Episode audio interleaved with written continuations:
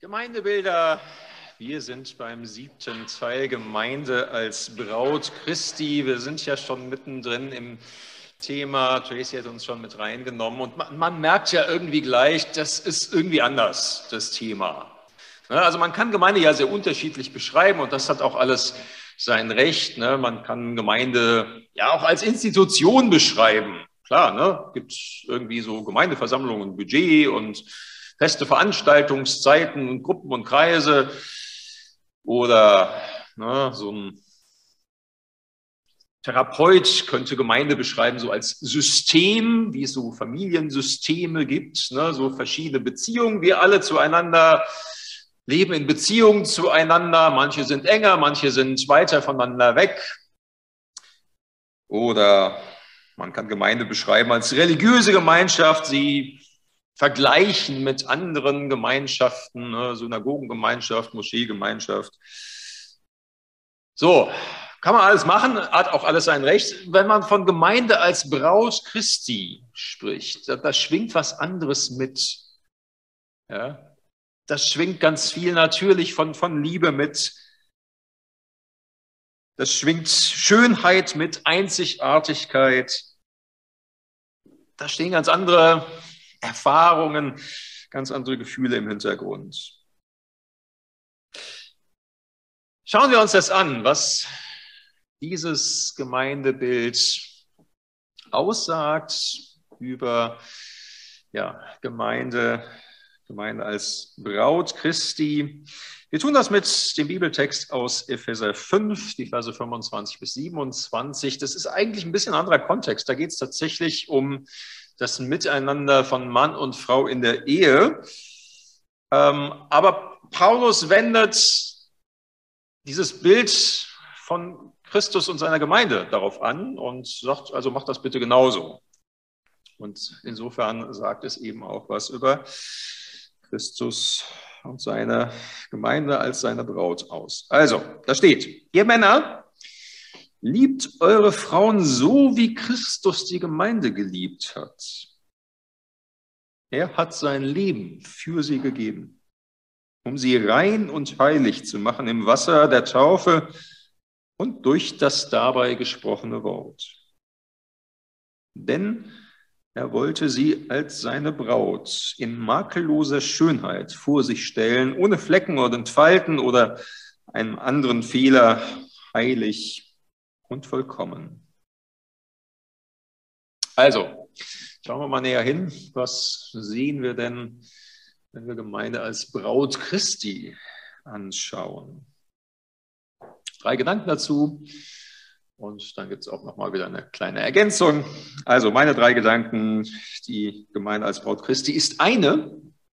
Die Gemeinde als Braut Christi ist geliebt und sie ist von makelloser Schönheit. Also zunächst mal, Gemeinde als Braut Christi ist eine.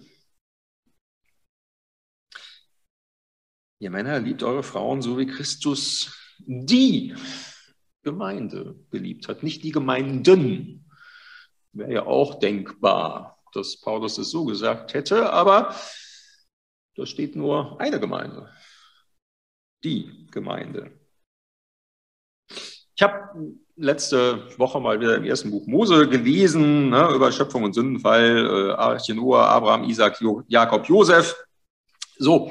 Und was einem da ja irgendwie auffällt, ist, ähm, die Männer haben da oft nicht nur eine Frau.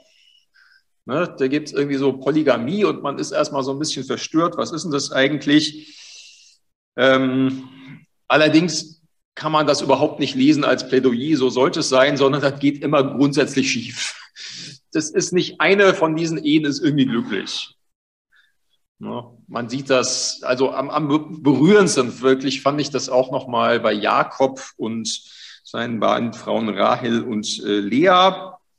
Ähm, ja, Jakob ist unsterblich verliebt in Rahel. Ähm, als Brautpreis muss er sieben Jahre lang für deren Vater Laban arbeiten. Macht er auch. Nach sieben Jahren darf er sie dann endlich heiraten. Ja, aber sein Schwiegerpapa legt ihn rein. Als er am nächsten Morgen nämlich aufwacht, liegt Lea neben ihm. So, und Laban sagt, naja, also bei uns ist halt so, die Ältere heiratet zuerst. Wenn du die Rahel auch noch haben willst, musst du noch sieben Jahre für mich arbeiten. Tja. Und man könnte sich denken, armer Jakob, armer Rahel, blöder Laban. Aber ehrlich gesagt tut mir Lea am meisten leid.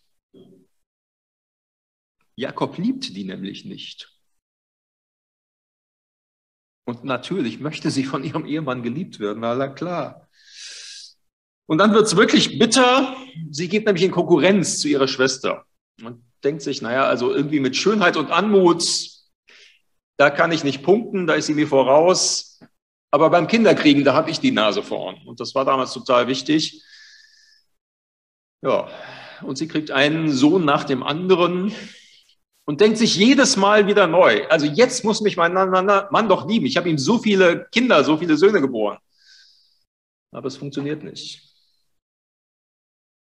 Was für ein Elend.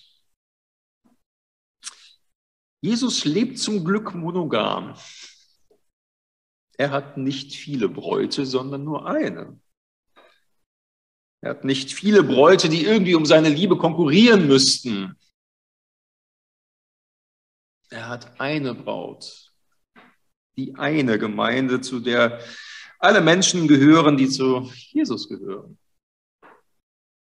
Und wir hier als Einzelne, wie auch wir als Gemeinde, sind quasi Teil dieser Braut, Teil dieser Gemeinde als Braut Christi. Und das hat eine wichtige, Konkurrenz, äh, wichtige Konsequenz. Wir brauchen nämlich nicht in Konkurrenz zueinander zu gehen als Gemeinden. Ähm, das ist, ne, was weiß ich, wenn es jetzt heute irgendwie diese ganzen Dating-Shows, ne, Bachelor oder wie sie nicht alle heißen, ich habe sie nie gesehen, aber Grundprinzip ist immer, ne, die konkurrieren um die Liebe des einen oder der einen. Und wir müssen es nicht machen. Manchmal sind wir vielleicht versucht, es doch zu tun, in Konkurrenz zu gehen.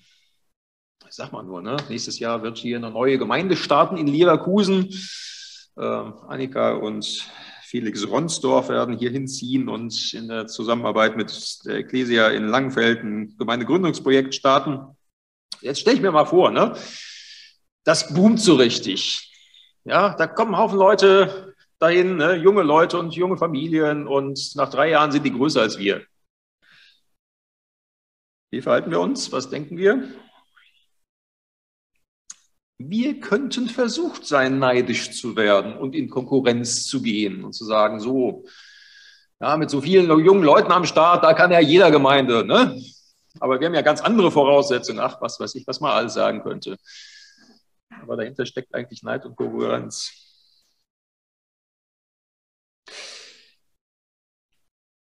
Quatsch, sollten wir wirklich nicht machen.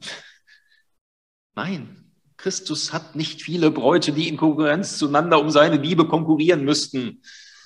Christus hat nur eine Braut und wir gehören dazu. Und darum ist so ein Konkurrenzdenken zwischen Gemeinden immer falsch. Das kann nur falsch sein.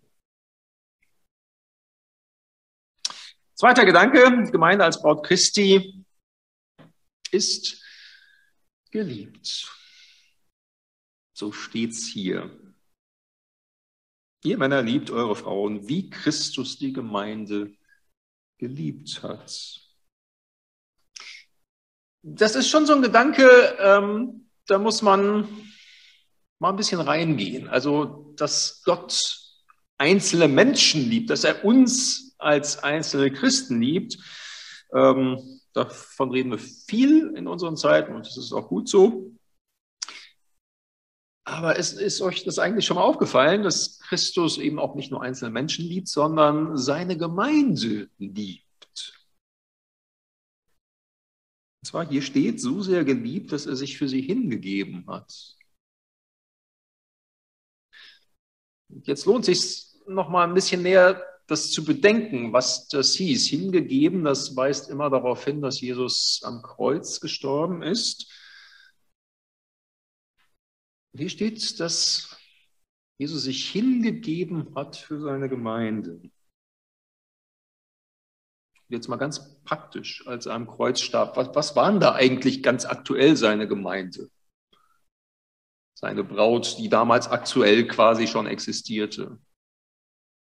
Elf Jünger, die geflohen waren, darunter Petrus, der Jesus verleugnet hat. Und noch einige Jüngerinnen, die haben wenigstens unterm Kreuz ausgehalten, ein paar von denen jedenfalls. Verstanden freilich haben sie auch nicht viel. Tolle Gemeinde, oder?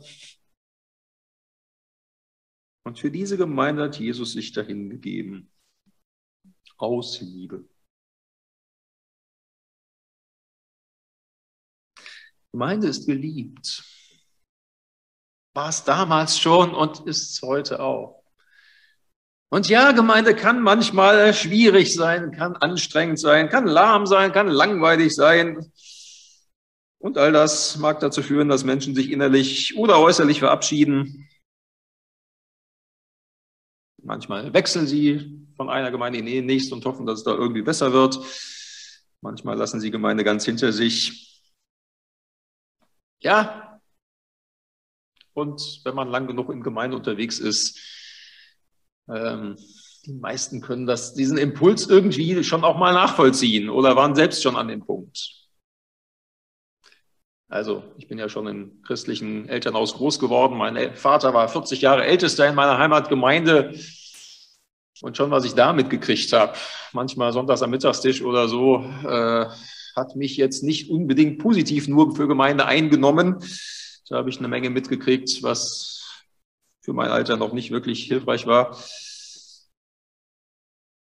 Und was ein ziemlich negatives Bild von Gemeinde erstmal bei mir geprägt hat. Ganz toll, wenn man dann Pastor werden will. Ne? Gott hat es geschenkt, dass sich das verändert hat. Aber ja, ich verstehe das, wenn Menschen frustriert sind von Gemeinde. Und doch, Christus liebt diese seine ganz reale Gemeinde. Und wenn wir nur noch kritisch oder bitter gegenüber Gemeinde sind, dann sind wir nicht mehr in der Spur Jesu. Nein, stell dir vor, du bist Trauzeuge, dein bester Freund heiratet und du nimmst dir den Bräutigam nochmal zur Seite und sagst, oh Mann, also, muss ja echt sagen, wen hast du dir denn da ausgesucht? Ne? Also mal ehrlich, die Frau ist hässlich und tollpatschig und nett ist er auch nicht und besonders klug ist er auch nicht. Also wirklich, willst du die wirklich? Also ich sag mal, wenn du sowas sagst, keine gute Idee. Könnte sein, dass das nicht mehr dein bester Freund ist. Danach.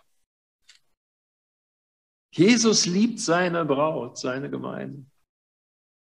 Und wenn er das tut, wer sind wir dann, dass wir über diese von Jesus geliebte Braut herziehen und sie lieblos kritisieren? Das ist manchmal trotzdem auch wichtig ist, auch mal liebevoll zu kritisieren, ist ein anderes Ding, macht Jesus auch.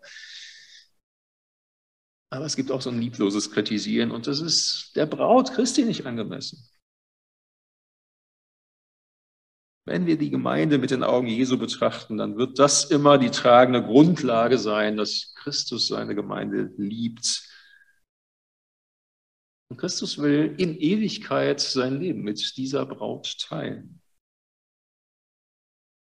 Wer das verstanden hat, der kann eigentlich gar nicht mehr anders als diese Braut Christi auch mit liebevollen Augen anzuschauen.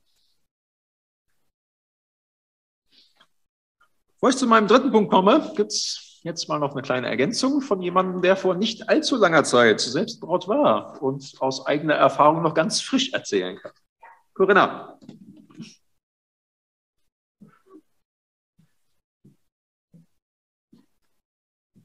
Genau, ganz frisch, sind noch nicht ganz zwei Jahre.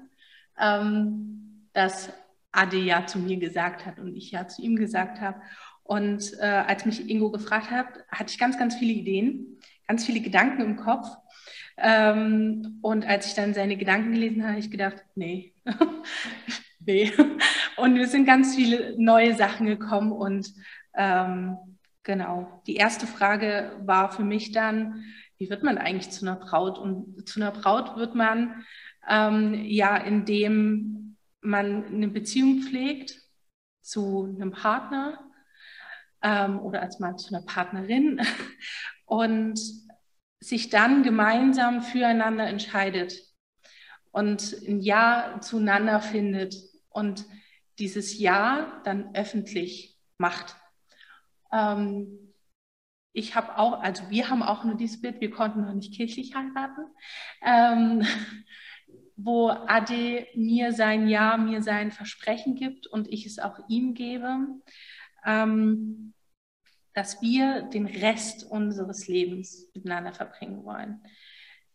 Und öffentlich deswegen, weil wenn man das im stillen Kämmerlein tut, wenn man das nur unter sich macht, ist man in der Gefahr, dass das Ja nicht trägt, dass das Ja auch schnell zu einem, naja, vielleicht oder auch zu einem Nein werden kann. Die Öffentlichkeit braucht es, damit andere Menschen das auch mit im Blick haben. Ähm, und deswegen macht man das ja auch unter Zeugen. Wir hatten auch zwei Trauzeugen, das waren unsere Mütter, ähm, die, wo wir einfach auch wissen, die sind nicht nur da, die fragen nicht nur nach, wie geht's in euch, sondern die sind auch im Gebet da.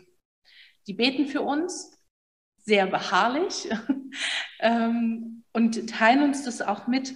Und genauso verhält es sich ähm, in der Beziehung zwischen uns und Jesus und Jesus und uns. Jesus muss die Entscheidung nicht treffen, die hat er vor, bevor wir überhaupt entstanden sind, getan. Ähm, da hat er sich schon für uns entschieden, aber wir müssen es tun. Und auch diese Entscheidung macht man öffentlich ähm, durch Segnung, Taufe, Konfirmation, Kommunion, was auch immer. Ähm, man macht es öffentlich, weil es die Gemeinde braucht. Weil es die Gemeinde braucht, die das mittragen, die nachfragen, wenn man mal nicht kommt, die nachfragen, wenn es einem nicht gut geht, die füreinander beten.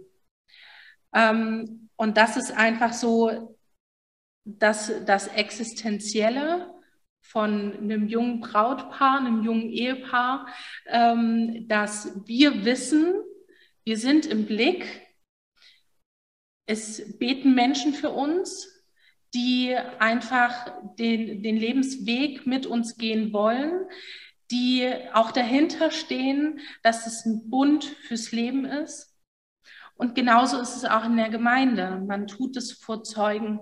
In der Kirche betet man das Glaubensbekenntnis für den Täufling, für den Konfirmanten, ähm, einfach um das zu bekräftigen. Die Gemeinde muss genauso Ja sagen. Ja, wir begleiten diesen Menschen, diese Person weiter im Glauben.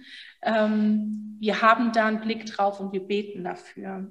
Deswegen, ähm, auch wenn Braut ja jetzt eigentlich was Weibliches ist, und wir ja äh, Gott als ein Mann sehen, aber es jeder Mann und jede Frau, die sich bewusst und öffentlich für Gott entscheidet, für Jesus entscheidet, eine Braut und das ist total schön. Ähm, als Tracy gerade gesagt hat, dass Ingo ein pünktlicher Mensch ist, auf den man eigentlich nicht warten muss, habe ich gedacht, mh, hätte ich auch gern.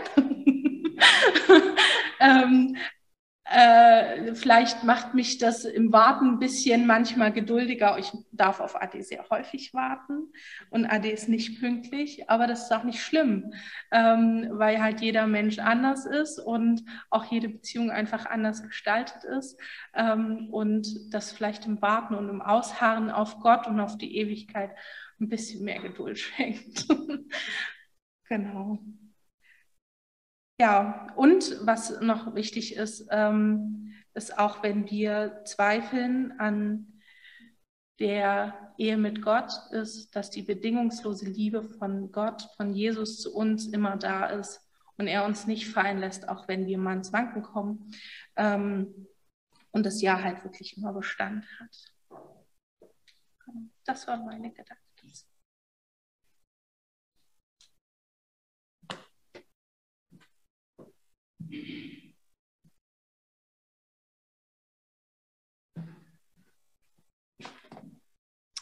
Ja, vielen Dank. By the way, ähm, für die Predigt in zwei Wochen suche ich noch jemanden, der was zum Gemeinde als Familie Gottes beitragen könnte. Also, wer sich da was vorstellen kann, Gedanken beizusteuern. Ob das jetzt drei Minuten sind oder auch zehn, kann man sich absprechen. Fände ich schön, wenn da sich vielleicht mal jemand melden würde. Gemeinde als Braut Christi, nochmal ein dritter Gedanke von meiner Seite. Die Gemeinde als Braut Christi ist von makelloser Schönheit. Das gehört ja zur Hochzeit dazu, ne? dass man sich schön macht.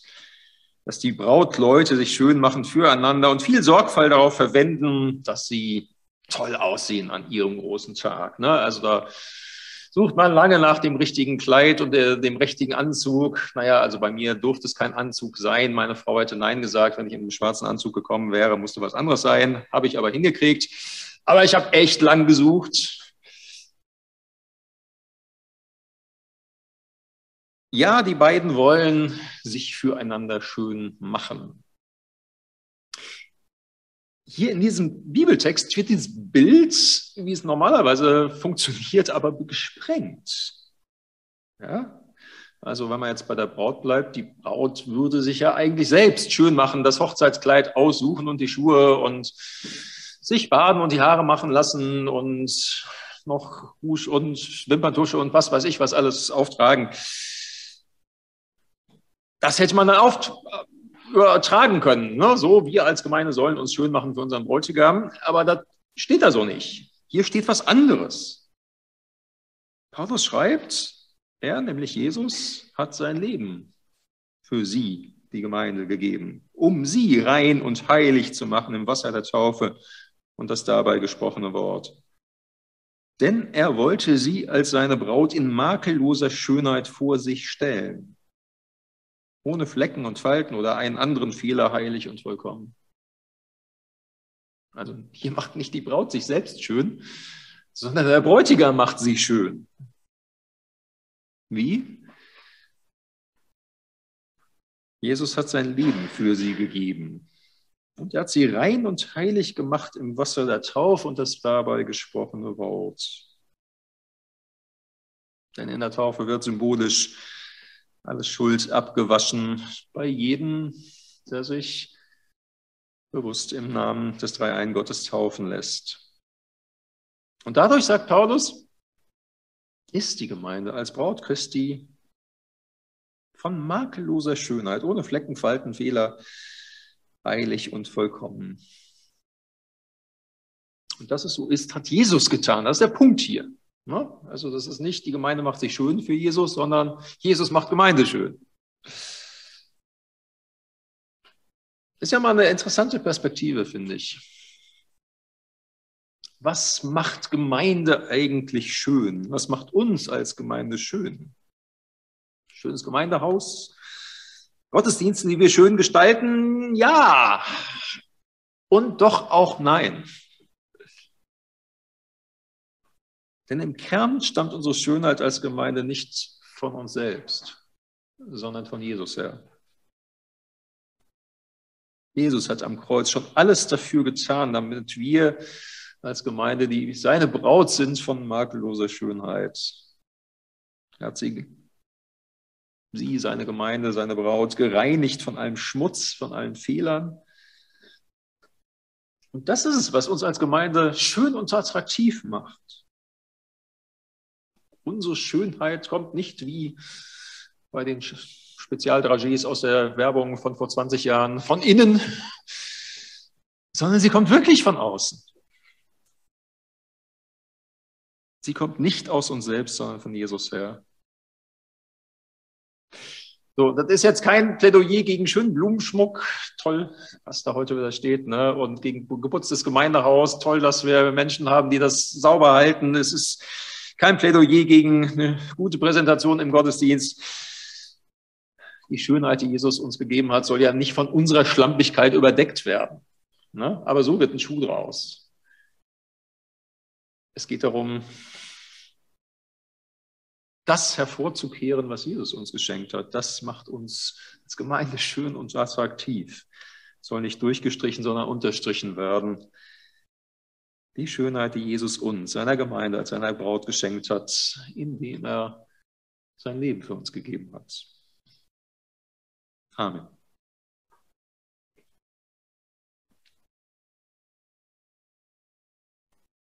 Lasst uns beten.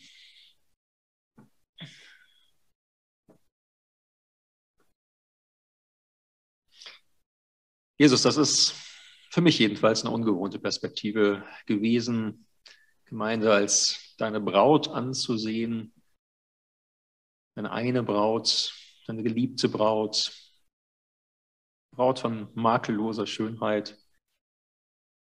Wir denken oft eher vom Einzelnen her, ich tue das jedenfalls. Aber du siehst Gemeinde auch als Ganze und hast sie von Herzen lieb. Und hast, wie Corinna das gesagt hat, Ja gesagt zu ihr. In Ewigkeit. Wir warten darauf, dass es sich erfüllt, dass aus Verheißung Erfüllung wird. Danke für diese Perspektive und hilf uns, mit so liebevollen Augen auch auf Gemeinde zu sehen, wie du auf Gemeinde siehst. Bewahre uns davor, nur noch kritisch drauf zu sehen. Bewahre uns die Augen der Liebe, auch für Gemeinde. Amen. Ich möchte uns noch den Text lesen, der ähm, Grundlage für dieses Bild von Hochzeitsmahl für immer bildet, aus Offenbarung 19. Da ist ja vom Ende der Zeit die Rede und vom Hochzeitsmahl des Lammes. Offenbarung 19 ab Vers 5. Eine Stimme sprach vom Thron her, lobt unseren Gott, all seine Diener und alle, die Ehrfurcht vor ihm haben, die einfachen Leute wie die Mächtigen. Danach hörte ich etwas. Es klang so gewaltig wie die Stimmen einer großen Schar, ja wie das Tosen von Wassermassen und wie das Grollen von heftigem Donner. Sie sangen. Halleluja, Gott unser Herr. Der Herrscher über die ganze Welt ist König geworden.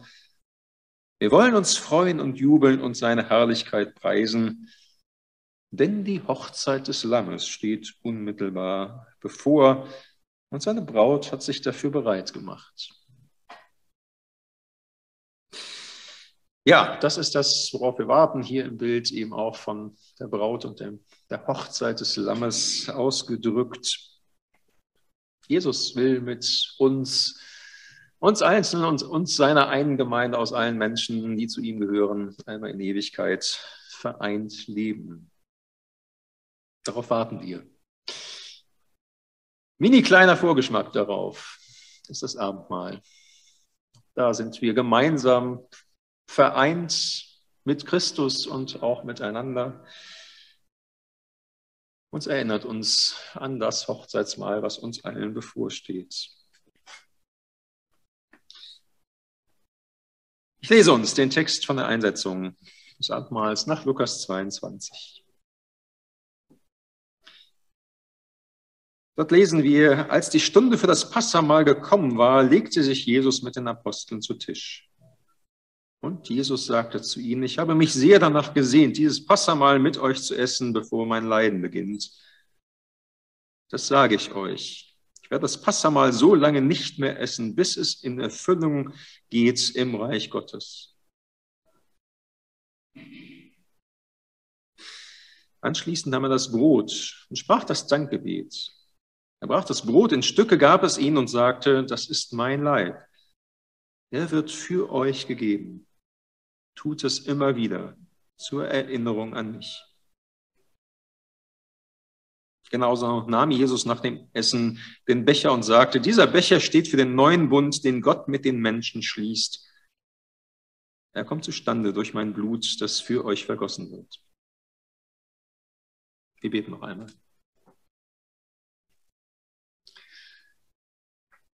Jesus, danke dafür, dass deine Verheißung steht.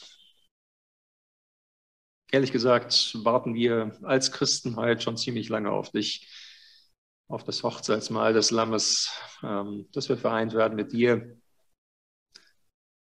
Aber du hast versprochen.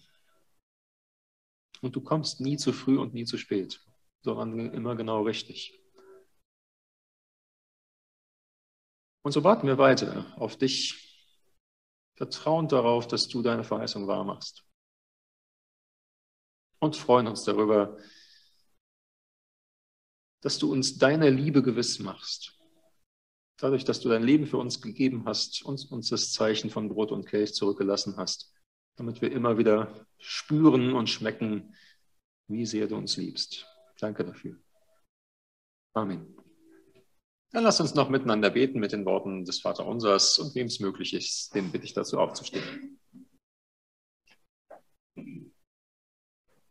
Vater unser im Himmel, geheiligt werde dein Name, dein Reich komme, dein Wille geschehe, wie im Himmel, so auf Erden. Unser tägliches Brot gib uns heute und vergib uns unsere Schuld, wie auch wir vergeben unseren Schuldigern. Und führe uns nicht in Versuchung, sondern erlöse uns von dem Bösen. Denn dein ist das Reich und die Kraft und die Herrlichkeit in Ewigkeit. Amen. Amen. Wir nehmen noch einmal Platz. Ja, ein paar Informationen noch. Was passiert denn ab heute weiter? Zunächst mal heute 13 Uhr wieder Sonntagstreff als Lebensmittelausgabe, dann mit anschließendem Abendmahl auch dort. Dienstag 19 Uhr Wortfinder mit Abendessen. Haben wir uns jetzt so angewöhnt, immer ein kleines Mitbringen-Abendessen zu starten. Herzliche Einladung. Auch wer bisher noch nicht dabei war, gerne seid ihr willkommen.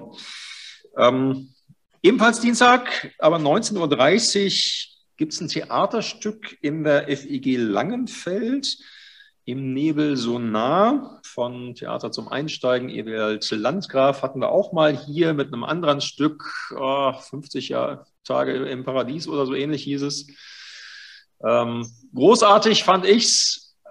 Herzliche Einladung. Sie sind wieder hier in der Gegend unterwegs. Dienstag in Langenfeld. Es gibt noch weitere Termine hinten am, äh, an der Korkwand. Hängen die genauer aus, wen das interessiert. Äh, lohnt sich bestimmt. Mittwoch 10.30 Uhr Gesprächskreis Bibel, 19.30 Uhr Gemeindeleitung und kommenden Sonntag wieder Gottesdienst mit Zoom-Übertragung und auch wieder Kindergottesdienst, hatten wir heute auch. Dann wird Hartmut Fehler predigen ähm, vom Diakonischen Werk Bethanien. Kollekte wird auch nach dort gehen. Klingt sich ein in unsere Predigtserie Gemeinde als Ort der Heilung ist das Thema. Ein letzter Hinweis noch, unsere Predigtserie neigt sich ja so langsam dem Ende entgegen. Zwei haben wir noch, Gemeinde als Ort der Heilung und dann Gemeinde als Familie. Im Advent geht es dann um Hoffnung. Ähm, aber das soll ja nicht nur irgendwie eine Predigtserie gewesen sein, die irgendwie mal ganz nett war, sondern wir haben das ja auch bewusst mit der Frage gemacht, was, was heißt jetzt, Corona ist einigermaßen vorbei, wir können wieder ein bisschen normaler jedenfalls, wie leben wir als Gemeinde weiter? So, da hat das ja hineingegriffen und deshalb wollen wir uns die Frage nochmal stellen, was nehmen wir jetzt eigentlich mit aus dieser Serie? Was, was hat irgendwie bleibende Prägekraft für uns als Gemeindebilder? Ähm, was, was wollen wir nicht vergessen unterwegs? Und vielleicht auch nochmal so diese drei Fragen, ne? warum überhaupt Gemeinde? Wie wollen wir es leben? Mit welchen Werten? Und was machen wir denn am Ende konkret? Die werden wir dann nochmal bedenken. Und dazu werden wir verschiedene Möglichkeiten haben, werden hier auch noch mal so ein bisschen nach dem Gottesdienst die Möglichkeit haben, was festzuhalten. Aber wir wollen auch noch mal einen besonderen Abend haben am 26. November. Das ist ein Freitagabend ähm, als Gemeinde im Dialog mit Mitbringabendessen. Auch da mal wieder, das ist vielleicht so ein ganz praktisches Ding, was wir davon mitgenommen haben. Gemeinde als Tischgemeinschaft war ja ein Thema, das hat irgendwie gleich eingeschlagen. Ähm, und da wollen wir uns nochmal zentral auf diese Frage stellen, was wollen wir festhalten aus dieser Serie? So, nun wollen wir zum Abschluss Gott noch um seinen Segen bitten. Und auch dazu bitte ich, wenn möglich, noch einmal aufzustehen.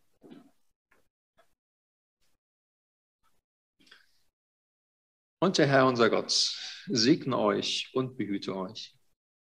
Freundlich blicke euch an und wende euch seine Liebe zu. Er sei euch nahe und gebe euch Frieden. Amen.